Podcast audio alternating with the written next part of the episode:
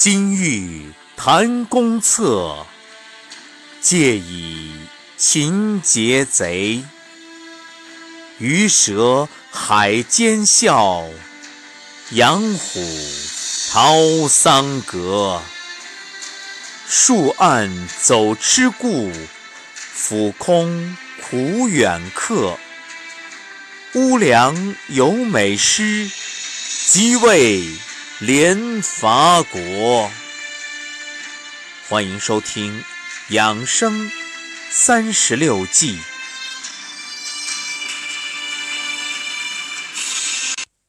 养生三十六计，败战计，第三十二计，空城计。原点：虚者虚之，疑中生疑；刚柔之计，齐而复齐。虚者虚之，疑中生疑。第一个“虚”为名词，意思是空虚的；第二个“虚”为动词，使动，意为让它空虚。全句的意思是。空虚的就让他空虚，使他在疑惑中更加疑惑。刚柔之际，语出《易经》解卦。解卦名，本卦为易卦相叠，坎下震上。上卦为震为雷，下卦为坎为雨。雷雨交加，荡涤宇内，万象更新，万物萌生，故卦名为解。解是险难。解除物情舒缓。本卦初六，象辞：刚柔之际，亦无咎也，是使刚与柔相互交汇，没有灾难。那么这一计运用此象理，是说啊，敌我交汇相战，运用此计可产生奇妙又奇妙的功效。那么空城计呢，是指。敌众我寡的情况下，缺乏兵备，而故意示意人以不设兵备，造成敌方的错觉，从而惊退敌军之势，后泛指掩饰自己力量空虚、迷惑对方的策略。提到空城计啊，想必大家立刻会想到的是诸葛孔明。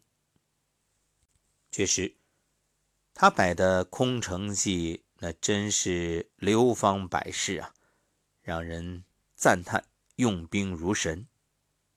这可以称作一种心理战的典型战例。其实啊，这空城计还有许多典故。春秋时期，楚国公子元是楚文王，他的哥哥楚王死了以后啊，他特别想占有自己美丽的嫂子文夫人。但是他觉得自己要有所战绩才能娶嫂子，于是就决定攻打郑国。公元前六六六年，公子元亲率兵车六百乘，浩浩荡荡攻打郑国。楚国大军一路连下几城，直逼郑国国都。郑国国力较弱，都城内更是兵力空虚，无法抵挡楚军进犯。危在旦夕。郑国上卿舒詹说：“请和与决战都非上策，固守待援倒是可取的方案。郑国与齐国定有盟约，而今有难，齐国一定会出兵相助。只是这远水解不了近渴，那一定要能够守住才行。但是空谈固守，恐怕难以守住。”公子元伐郑，实际上他是想邀功图名，讨好文夫人。他一定急于求成，又害怕失败。我有一计可退楚军。于是他令城里的士兵都藏起来，商铺正常开放，完全不设防。齐国呢，也联合鲁国、宋国要来救郑国。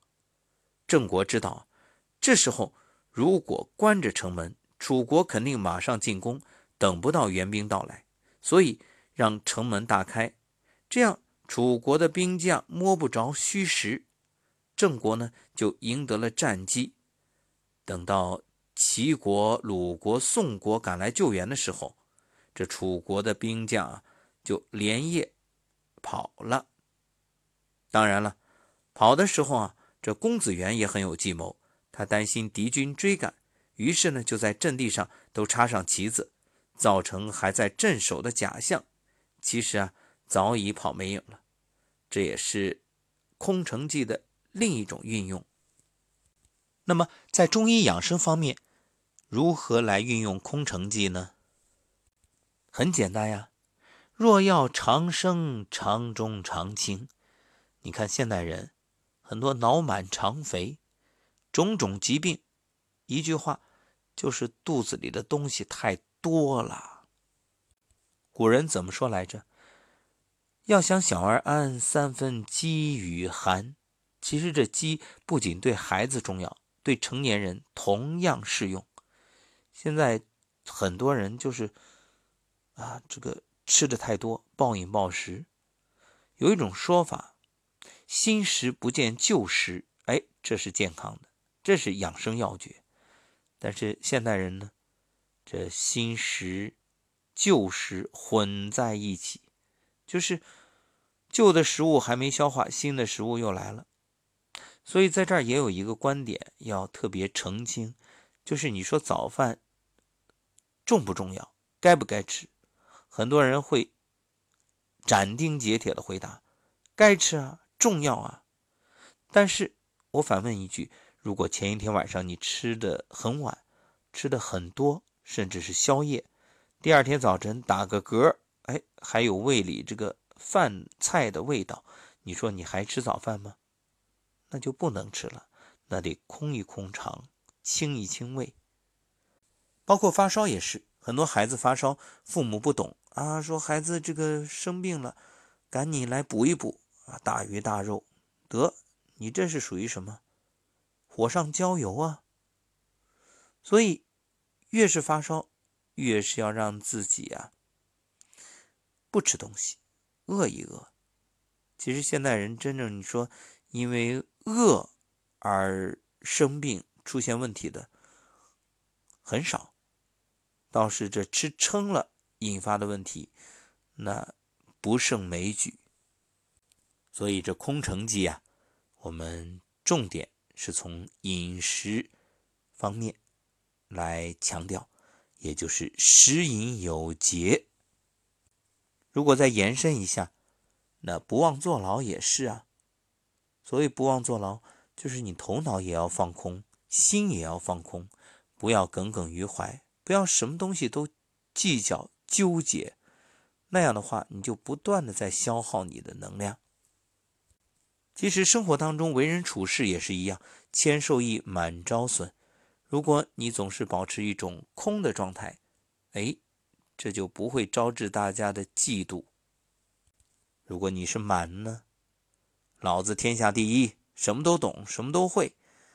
好，那你终究有一天得栽跟头。